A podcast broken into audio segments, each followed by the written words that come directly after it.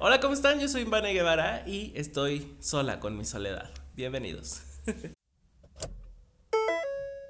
Hola, bienvenidos a Problemas de Adultos, un podcast en el que pues no somos los adultos expertos, pero juntos lo vamos a lograr. El día de hoy eh, quiero tocar un tema que me parece importante para, para muchos, algo que cuesta trabajo aprender, un estado de ánimo que cuesta trabajo aprender a aceptar y a reconocer, y es la soledad. Eh, yo creo que durante esta cuarentena vivimos una soledad muy grande. Muchos de mis amigos vivimos solos y creo que de pronto el, el estar 24 horas en tu casa porque te mandaron a trabajar a tu casa o, o, porque te quedaste sin trabajo. Es un aprendizaje enorme. Me acuerdo que cuando venía la primera semana de cuarentena, que en las noticias decían 15 días, enciérrense 15 días.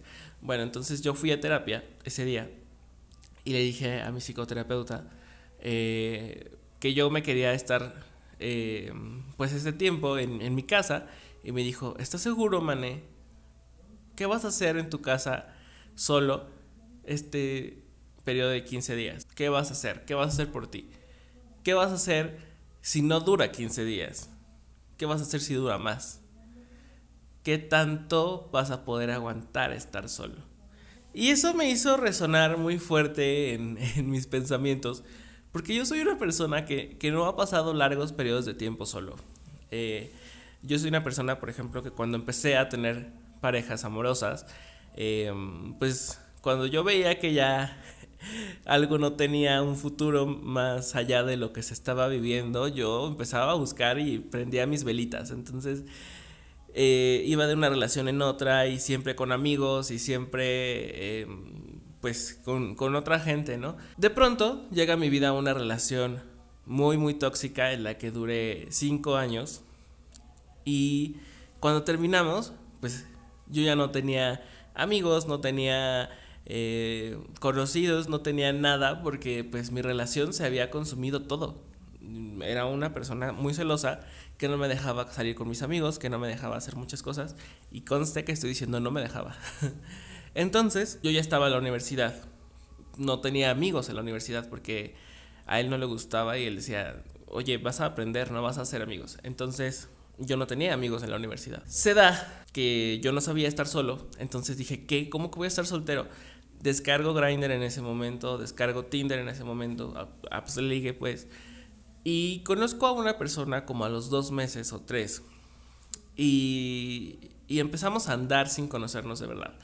Y era una persona con muchos problemas, que si yo tenía problemas, yo creo que él también y tenía muchos más. Duramos seis meses en una relación en la que a mí se me hacía difícil salirme porque yo decía, ok, tal vez puedo aguantar esto y tal vez puedo aguantar aquello, pero en realidad solo estaba aguantando cosas por no estar solo.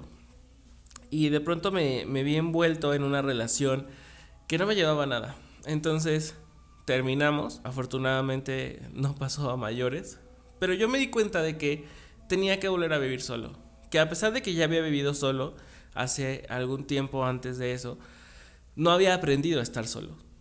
¿Por qué? Porque pues todo el tiempo estaba aquí mi expareja, todo el tiempo estaba trabajando, entonces yo llegaba nada más a, a dormir.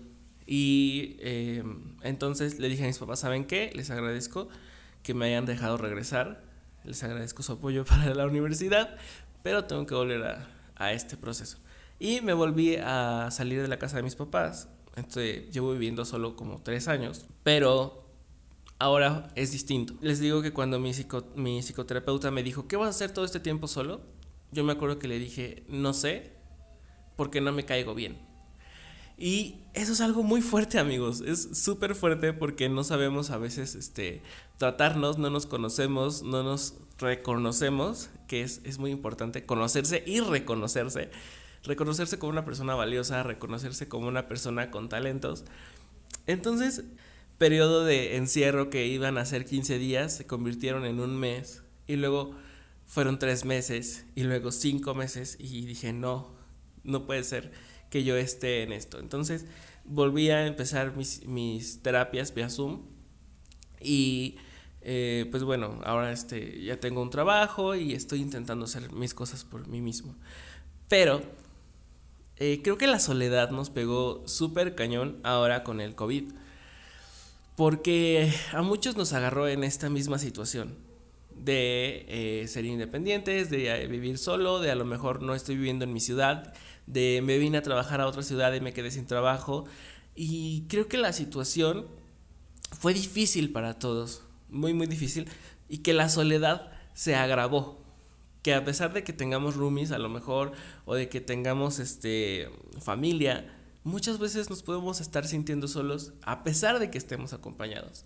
Entonces, eh, investigando para este tema del día de hoy, me encontré con un artículo del, de la revista Vogue, o sea, tampoco es como que tan, tan, eh, tan autorizado científicamente, no sé cómo, cómo se diga, pero bueno, les decía que eh, en este artículo de la revista Vogue, que aparte es de ayer, hoy, hoy es domingo, eh, domingo 11, em, en este artículo decían que la soledad se va a convertir en un problema de salud en el 2030, que el 2030 va a ser el año de la epidemia de la soledad. ¿Y a qué se debe esto? Pues es más fácil de lo que uno se puede imaginar. Bueno, y ustedes dirán que otra epidemia, sí, amigos, es una epidemia que la gente se está empezando a sentir sola, aún estando acompañada. Eh, hay, después de que leí este artículo en, Vogue, obviamente después me metí a buscar como fuentes más serias. Desgraciadamente no encontré como muchas. Pero eh, en un artículo también decían que, por ejemplo, en Inglaterra ya están tratando este tema con más seriedad e incluso se creó el ministro de la soledad, que digo, es una traducción, supongo que no se llama como tal así. ¿Y de qué va? Eh, la epidemia de la soledad trata de que suena al libro, ¿verdad? Pero pues no, ojalá fuera un libro. Eh, hay gente que se está sintiendo sola a pesar de estar acompañada y hay dos vertientes. La primera es una vertiente de jóvenes que aún estando acompañados se sienten solos, que no logran establecer estos vínculos de, afectividad y que al contrario se sienten eh, solos, que regresan a la casa de sus papás, aún después de haber tenido una vida diferente, una, no sé, ser independientes, así. Eh, entonces regresan a la casa de sus papás y se sienten avergonzados de a lo mejor no haber logrado lo que esperaban en su vida y es aquí también donde entra algo muy cañón, que son las expectativas, ¿no? Pero eso será otro tema. Y estos jóvenes se sienten con, los mismos eh, síntomas que, si fuera una depresión y que después se puede transformar en una depresión real. Eh, es decir, que la soledad te puede llevar a, a temas brutales, temas de salud mental muy, muy graves que a lo mejor no estamos siendo conscientes en este momento, pero que en realidad podrían ser eh, pues graves. Y les digo que en Inglaterra se la están tomando tan en serio que crearon este ministro, el cual eh, se encarga de estudiar los efectos de la soledad en la población. Se estima que en Inglaterra hay aproximadamente 9 millones de personas afectadas por la soledad, pero ya una soledad crónica, o sea, no crean que es como de, ay, o sea, tengo ganas de estar acompañado. No, es algo que, ya nos supera y que nos rebasa como, como personas. Y que es, es, bien complicado. De pronto cuando yo lo leía decía, ¿cómo es posible esto? Y, y que es cierto. ¿Cuántas veces no hemos estado rodeados de un chingo de personas y que no nos damos cuenta de que no nos estamos sintiendo bien?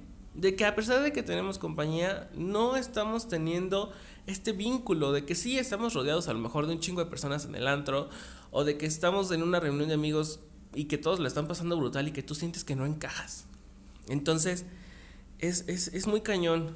Eh, cuando yo estaba pensando en, en, en los, el, en el contenido pues, del programa del día de hoy, me resonaba mucho una canción que sé que a ustedes no les va tal vez a, que tal vez no la van a conocer, que se llama Soledad y es de Ana Gabriel, por eso les digo que no la iban a conocer. Eh, y la canción dice, la soledad que mata porque llega sin llamarla cuando no la quiero aquí. Y es que sí, de pronto te llegan unos golpes de soledad tremendos que no sabes ni por qué ni por dónde te, te está atacando y que tú dices, oye, tranquilo viejo, o sea, yo me la estaba pasando chingón y de pronto, ¿qué pedo? Y que, que va más allá del, del, del consumo de alguna sustancia, ¿saben? O sea, eso puede afectarlo un poco más. Pero, ¿qué es esta soledad que, que es incontrolable?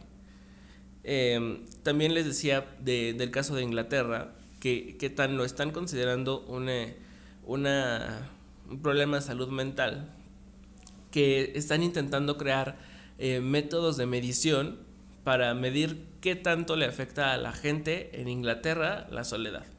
Obvio, pues son climas distintos, todo lluviecito y así.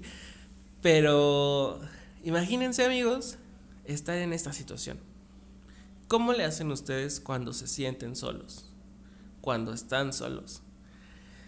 Yo creo que algo que a mí me ha ayudado mucho, obviamente además de la terapia, es el hecho de, de reconocer que no sabía estar solo.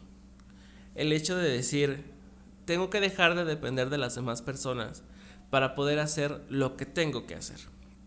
Y que este sentimiento puede llegar a ser difícil, porque, por ejemplo, a mí me pasa que tengo un día súper chingón, un día en el que me fue increíble, en el que tuve muchos éxitos, un día en el que, por ejemplo, tengo un show increíble y que me aplaudieron un montón de personas, no tantas, pero muchas personas, y que digo, wow, hoy la pasé increíble, tuve un día poca madre, y que llegas a tu casa y que estás solito, y que no tienes con quién compartir ese sentimiento, y que por ejemplo cuando a mí me pasa esto, pues salgo de un show y son las 2 de la mañana y que ya todo el mundo está dormido, ¿no? Y que con quién lo compartes, pues con nadie. Entonces estos golpes de soledad son bien duros amigos, pero también cuando tienes cosas bien felices y cuando tienes cosas también muy tristes, es complicado, pero es, es, es aprender a, a, pues eso, a entregar tus emociones y a saber que si lo estás disfrutando, lo estás disfrutando para ti.